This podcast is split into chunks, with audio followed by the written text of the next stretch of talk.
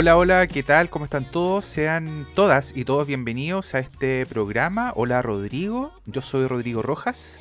Hoy día ya es miércoles 19 de octubre. Vamos con una nueva lectura entonces para compartir.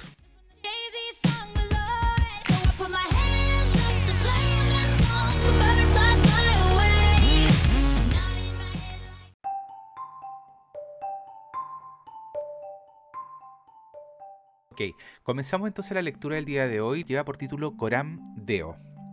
Hace varios años, la famosa Miley Cyrus protagonizó una de las transformaciones más asombrosas que se recuerdan, al romper definitivamente con su imagen de chica Disney en Hannah Montana y convertirse en un icono de lo sexual.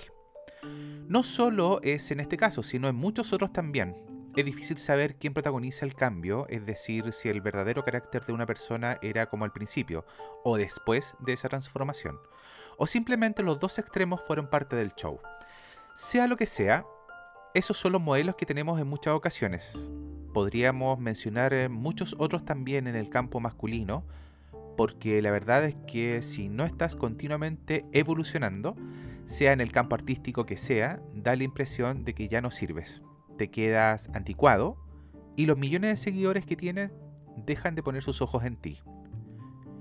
En la sociedad de hoy, si te dejas llevar, están muertos, porque rápidamente otro ocupa el lugar en el que tú estabas. Ya no importan tanto las cualidades que uno tenga porque la presión del público es lo que dirige la vida. Esa misma presión la experimentan la gran mayoría de las personas en situaciones muy diferentes, no importa si es el instituto, la universidad o incluso en el trabajo. La sociedad de consumo quiere hacernos ver que no tenemos valor tal como somos, sino que debemos adaptarnos a lo que venga, lo cual es lo mismo que decir que debemos aceptar lo que otros nos dicen y vivir como ellos quieren que vivamos. Recuerdo una canción del grupo Sal 150 que habla de la trascendencia de vivir tal como debemos pase lo que pase. Dice así la canción. No miraré mis frustraciones, recogeré lo que sembré, por poco que fue o mucho tal vez. Me conformaré si te puedo ver. Esta canción se llama El polvo de mis botas del grupo Sal 150. ¿Qué significa Coram Deo? Tengo acá una descripción, dice, esta frase literalmente se refiere a algo que sucede en la presencia o delante del rostro de Dios. Vivir Coram Deo es vivir toda la vida en la presencia de Dios, bajo la autoridad de Dios o para la gloria de Dios. Eh, Coram Deo, así lo definieron los reformadores protestantes, y no solo lo proclamaron, sino que lo llevaron a todos los lugares y sectores de la sociedad.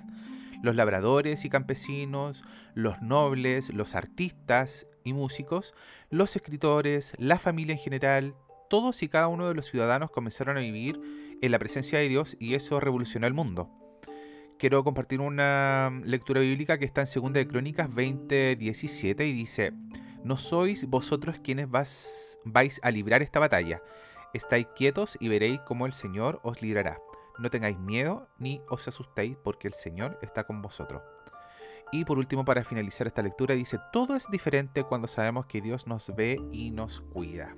Desgraciadamente, la presión del público es lo que dirige la vida de muchos. La única manera de vencer esa presión es ser nosotros mismos, sin que nos importe lo que otros digan o cómo quieren que nos comportemos. Sé que muchos dicen que a veces los árboles nos dejan ver el bosque, pero recuerda que sin árboles es imposible que haya bosque. Dios nos hizo a cada uno de una manera única y nadie puede quitarnos ese derecho.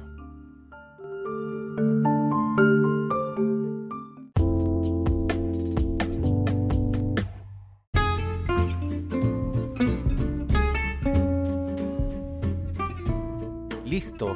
Muchas gracias por quedarte hasta el final de este episodio. No olvides tener que compartirlo con quien más lo necesite, con quien tú creas que más lo necesita. Algún amigo, alguna amiga, la mamá, el papá, no sé. Eh, escucharlo, por ejemplo, en la tarde, tarde-noche, eh, la mañana. Ahí ustedes vean. Quiero agradecer a cada uno de ustedes, los oyentes. Eh, he estado revisando las estadísticas. me están escuchando de acá de Chile y también desde España. Entonces, yo no sé hasta dónde va a llegar este podcast, pero tiene una única intención de tener que compartir un mensaje, un mensaje de reflexión que nos ayude un poco a reencontrarnos, reencontrarnos con el amor y también reencontrarnos con la esperanza. Nos estamos escuchando entonces mañana, ¿ya? Muchísimas gracias a todos, que estén muy bien. Chao, chao.